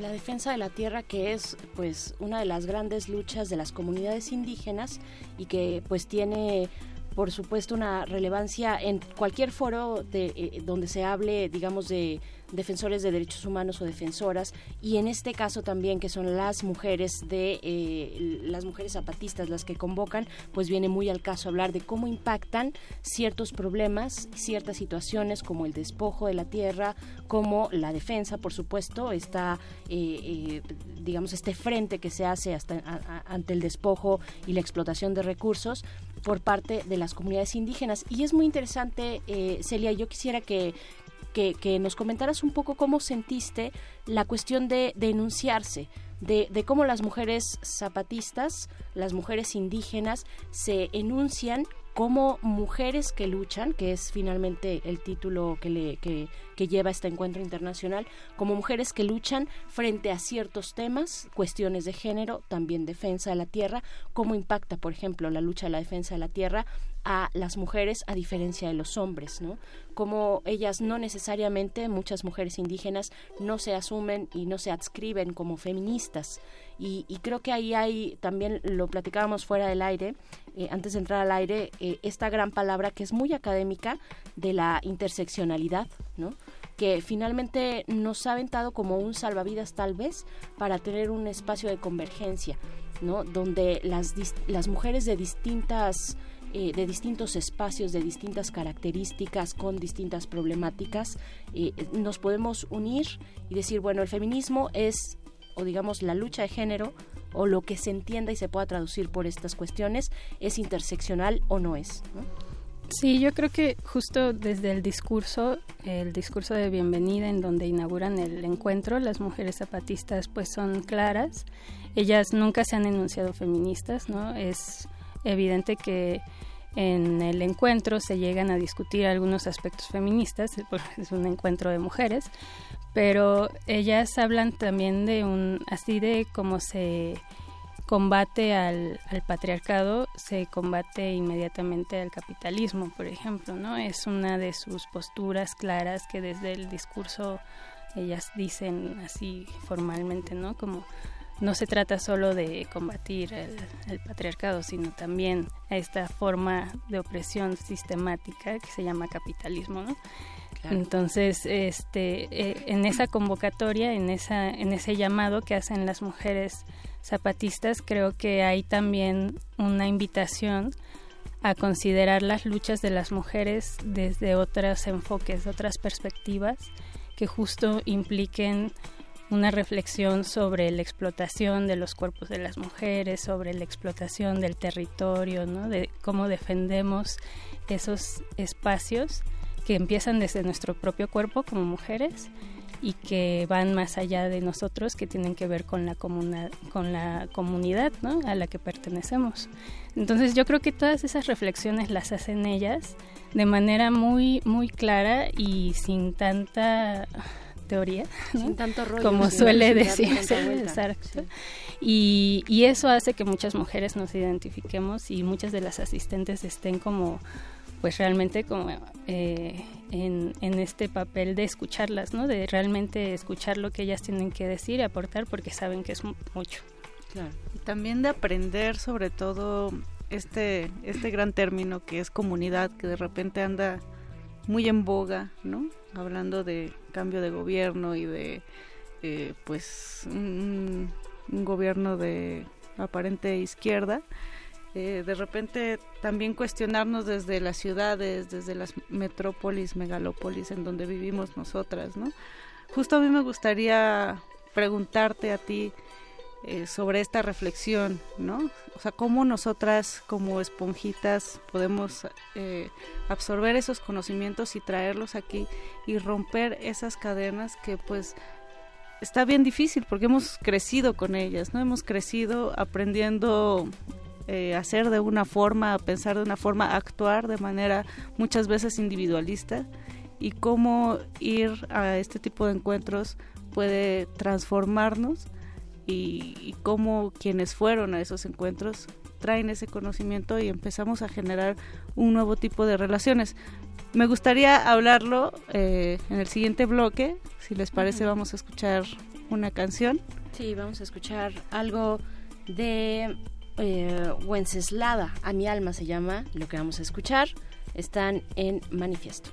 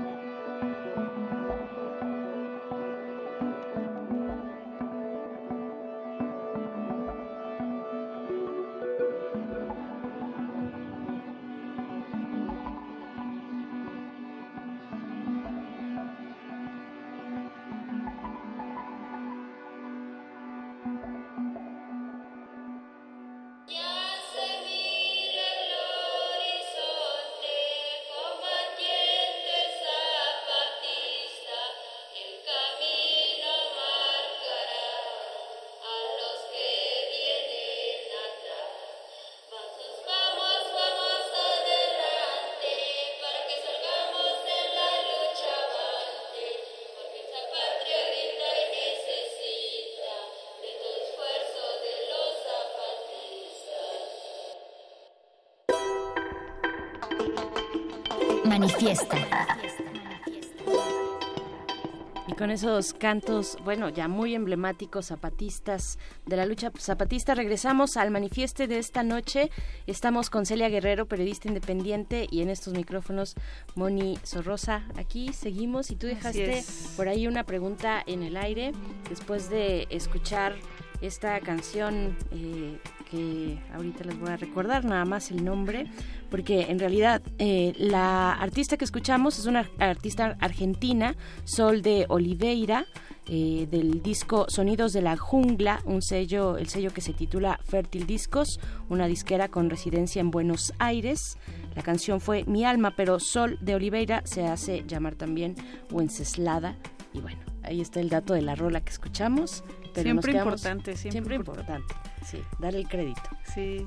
También mandamos un saludo a Pablo Extinto. Hola que Pablo. Luego, luego, se nos va el programa y ya no, ya no lo, lo saludamos en vivo. Pero Sí. gracias por estar escuchando y sintonizando, querido Pablo.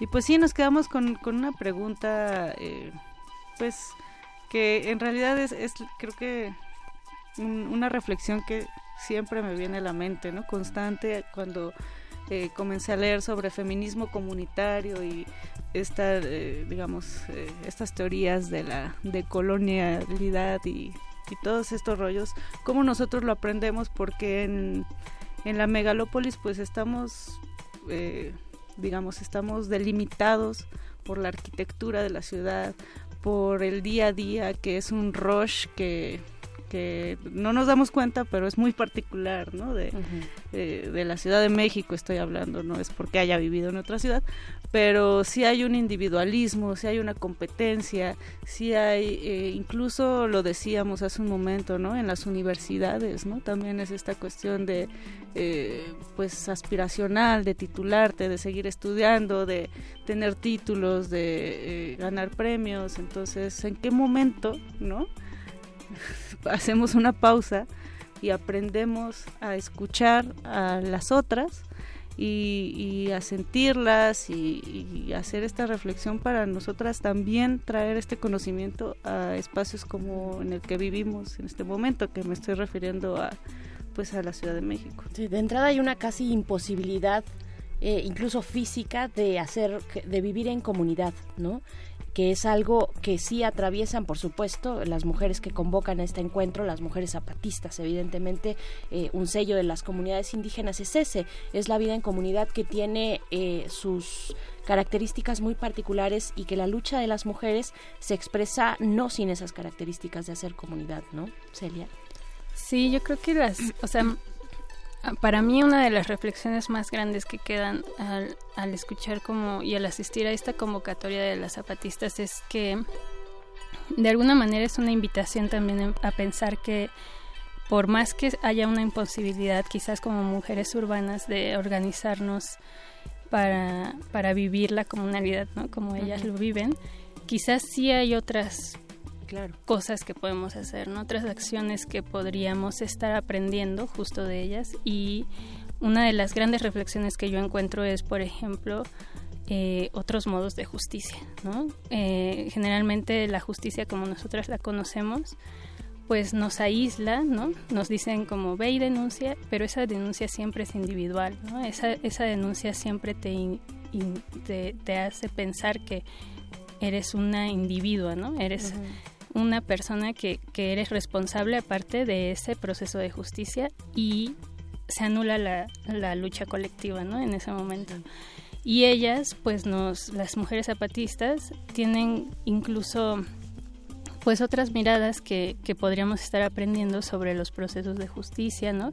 Que para nosotras ya han sido como rebasados, creo, desde nuestra mirada de, y nuestras vivencias como mujeres urbanas y son parte de las discusiones que se dieron incluso en este encuentro, ¿no? Eh, hubo reflexiones en torno a la justicia jurídica colectiva, ¿no? Que, que se habló de ella como parte del acompañamiento que viven las eh, familiares de víctimas de feminicidios y desapariciones, por ejemplo, que en su búsqueda de justicia eh, judicial, ¿no? De, de estos métodos que nosotras conocemos, también se le pone el apellido de colectiva, ¿no? Que significa el acompañamiento de otras mujeres, ¿no? Que no necesariamente van a pues ser sus abogadas, ¿no? pero sí van a estar ahí al lado de ellas. Que sí las hay, que sí, que sí hay abogadas de comunidades indígenas que traen esta propuesta justo a la justicia, digamos, este, del Estado, ¿no? Sí, y entonces se vuelve una, una justicia que verdaderamente nutre, ¿no? Que, que termina por cerrar ese círculo de necesidades que tienen ciertas víctimas de estas violencias que sufren las mujeres y que a lo mejor lo tenemos medio olvidado, ¿no? No es que no lo practiquemos tan o que no lo practiquemos en lo absoluto, sino que nos falta recordarlo, ¿no? claro. Eh, pues, ¿ustedes qué opinan? Cuéntenos. Eh, es, eh, pues vaya, no solamente en temas de género, sino hay, hay mucho que aprender. Y hace un momento, hace un momento, Moni, que y, estando en estos micrófonos, micrófonos universitarios, pues también eh, hay saberes, saberes eh, que digamos están dentro del canon, del canon académico, y otros que no, ¿no? O sea, no solamente ciertas personas eh, dentro de estructuras importantes de los conocimientos y, otras no, otras fuera, otras en la periferia, y yo creo que también mucho de lo que tenemos que escuchar y aprender de las comunidades eh, eh, indígenas y en este caso de las mujeres zapatistas son esos saberes, esos saberes incluso curativos, medicinales, saberes más colectivos. Eh, y no jerarquizados, ¿no? y no y no jerarquizados precisamente. Eh, que no precisamente tienen, justo que no tienen que pasar como por por el filtro académico, ¿no? No tienen por qué de alguna manera como ser certificados, Sí. Y, y también son saberes, ¿no? O sea, son conocimientos igual de válidos y tienen que ver con también cómo se sanan, ¿no? Eh, todas estas violencias de las que ya hablamos que se, se estuvo discutiendo y denunciando en el encuentro de mujeres fueron también este al final como una de las reflexiones era bueno y cómo sanamos no cómo empezamos por lo menos a, a buscar caminos de sanación. Y esa es una también de las, de las reflexiones que hay, que es que, bueno, pues empieza por hablar, ¿no? Y por ser escuchadas, más que nada, ¿no? Que en, en la escucha hay una, hay una acción de sanación fuerte, que creo que también hay, en, en, ese, en ese aspecto hay como que se nos olvida de repente, ¿no? Que, que podemos empezar por ahí. Sí, y, y, y, si no nos quedara claro que es necesario eh, generar espacios, que son necesarios los espacios de escucha, de sanación, eh, estos espacios, digamos, de empatía, pues basta solamente, digamos, desde acá, desde una ciudad como esta, eh, y sus dinámicas y cómo se utiliza también el espacio digital, basta solamente con acercarse a uno de estos grandes hashtags que salen eh, cuando, cuando, sube la marea, ¿no? Eh, mi primer acoso, por ejemplo, o vaya, de los tantos que se han formado ya en una lista pues terrible que, que reflejan la violencia de género, para saber cuánto dolor hay, cuánto dolor hay también detrás de todas estas historias y cómo también nos identificamos, ¿no? A mí también me pasó. ¿No? Eh, si me matan, por ejemplo, el si me matan. Es importante decirlo en estos micrófonos universitarios.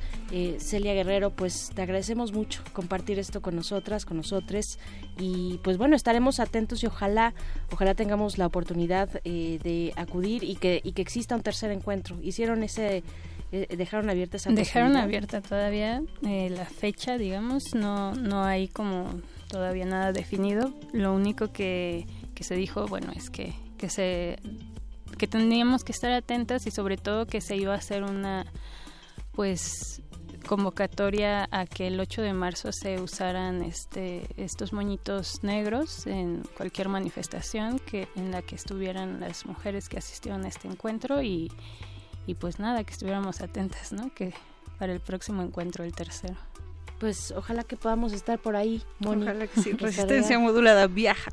viaja al, al, encuentro internacional Mujeres que luchan, organizado por las mujeres zapatistas, las mujeres del Ejército Zapatista de Liberación Nacional. Muchas gracias, Celia Guerrero, periodista independiente. Gracias por haber estado acá. Vámonos con un poco de música y pues sí, con esta gran lección, con esta gran lección que nos deja Celia escuchemos La hierba de Dream Unit del disco Electrónica Orgánica, volumen 2. Regresamos. Tener esta inyección de, posibilidad, que es el zapatismo, no es solo utopía, no es solo horizonte, es realidad, realidad, realidad. Eso pues da una gran energía para tener ánimos de continuar haciendo lo que hacemos. realidad, realidad,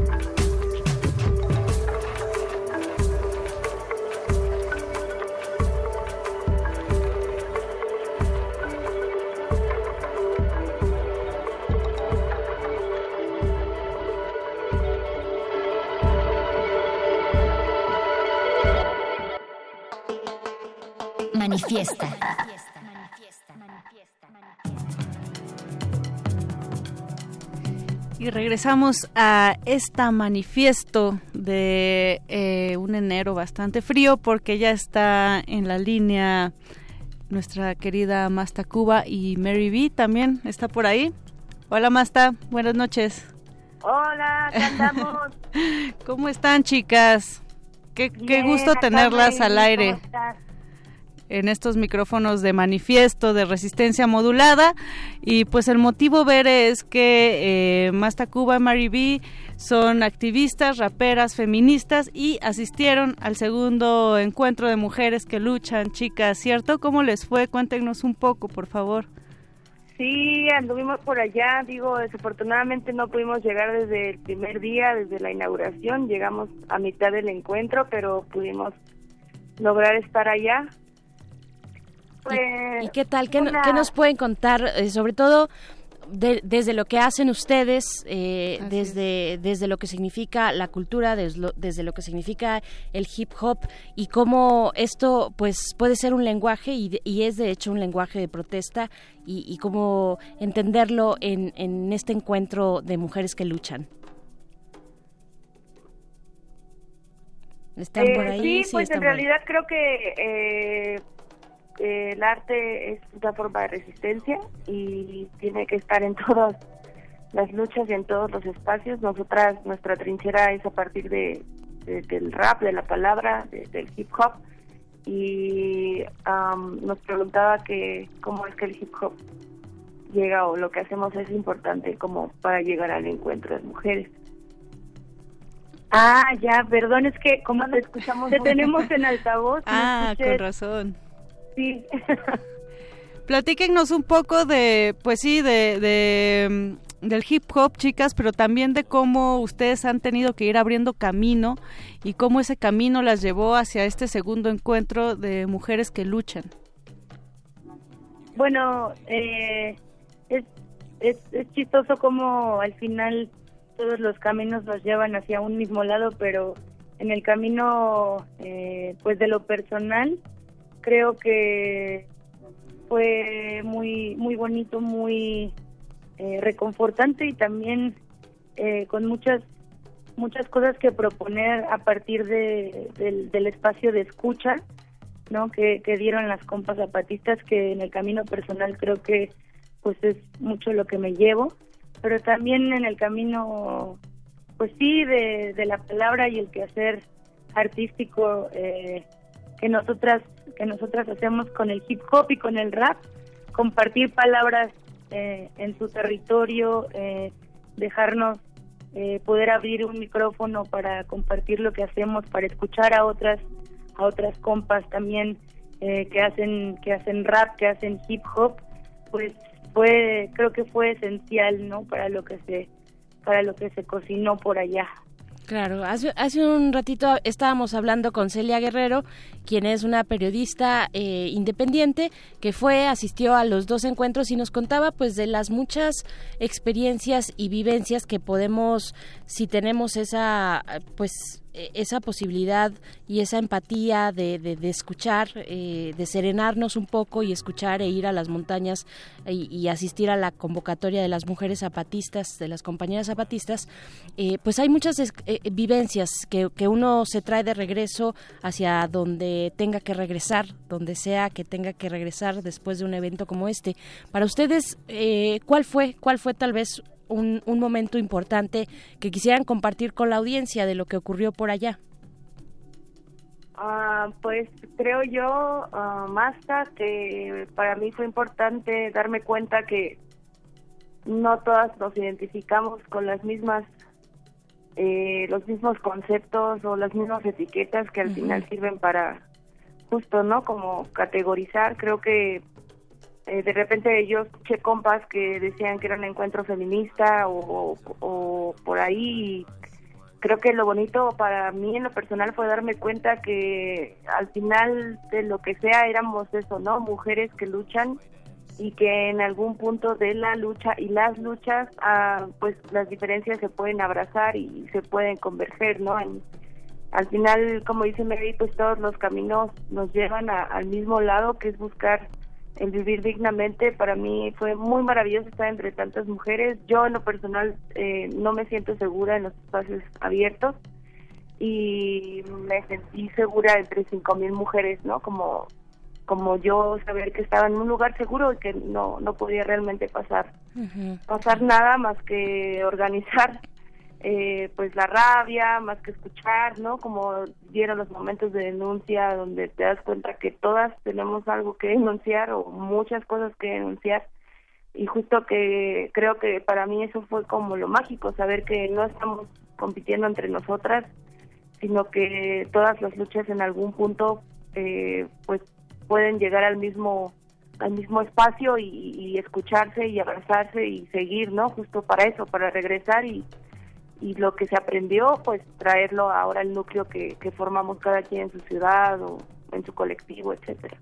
Y otro momento muy bonito fue cuando me hiciste recordar eh, un día que nos levantamos y eh, se hizo una danza eh, de, chicas en donde eh, enseñaban era una danza para honrar y recordar a, pues a las que ya no están y fue una de las cosas como más bonitas también de, estar ahí de percibir como como también como mujeres que luchamos es bien necesario poner la cuerpa ¿no? y, ver a ver a tantas mujeres no en una en un mismo movimiento aunque no sea palabra no eh, en, un mismo acto de comunicación pues fue fue fue muy hermoso fue muy muy inspirador Chicas, pues sin duda eh, todo ese conocimiento que se adquiere con el cuerpo, con la mirada, con los oídos, eh, estoy estoy casi segura que ustedes lo van a transmitir a través de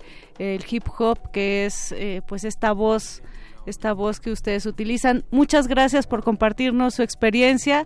Eh, pues seguimos seguimos platicando con ustedes grandes temas. Están invitadas a esta mesa de manifiesto en una próxima ocasión Masta Cuba y Mary B Gracias, chicas. Muchas, muchas gracias, compas. Acá andamos y gracias por considerarnos para pues para platicarles un poquito o un mucho de lo que pudimos nosotras aprender. Literal fuimos realmente a, eso, absorber, aprender y estamos muy agradecidas con las compas zapatistas por abrirnos su casa, su espacio y pues los elotes tan ricos que hacen también. ¿Cómo no? ¿Cómo no? Por supuesto. Pues sí, gracias. Es, es, un acto de mucha... Gracias, chicas. Eh, Mastacuba, Mary B. Es, es ahorita que lo dicen, ellas es un acto de mucha generosidad. Creo, por parte de las mujeres zapatistas, abrir su lugar, un lugar que les ha eh, Como dijo el sabio Playlist el viaje de las mil canciones empieza siempre con la primera reproducción. gran generosidad, me parece, Pero ya se nos fue el tiempo de este manifiesto de esta noche. Gracias. No, a Tibere, a Joyce, a Don Agus todos aquellos que A continuación, un maestro te abrirá la puerta de su lista de reproducción. El resto. En la colectividad, la distancia entre los cuerpos es ilusoria. Ley listo. Pero en esa distancia está nuestro manifiesto.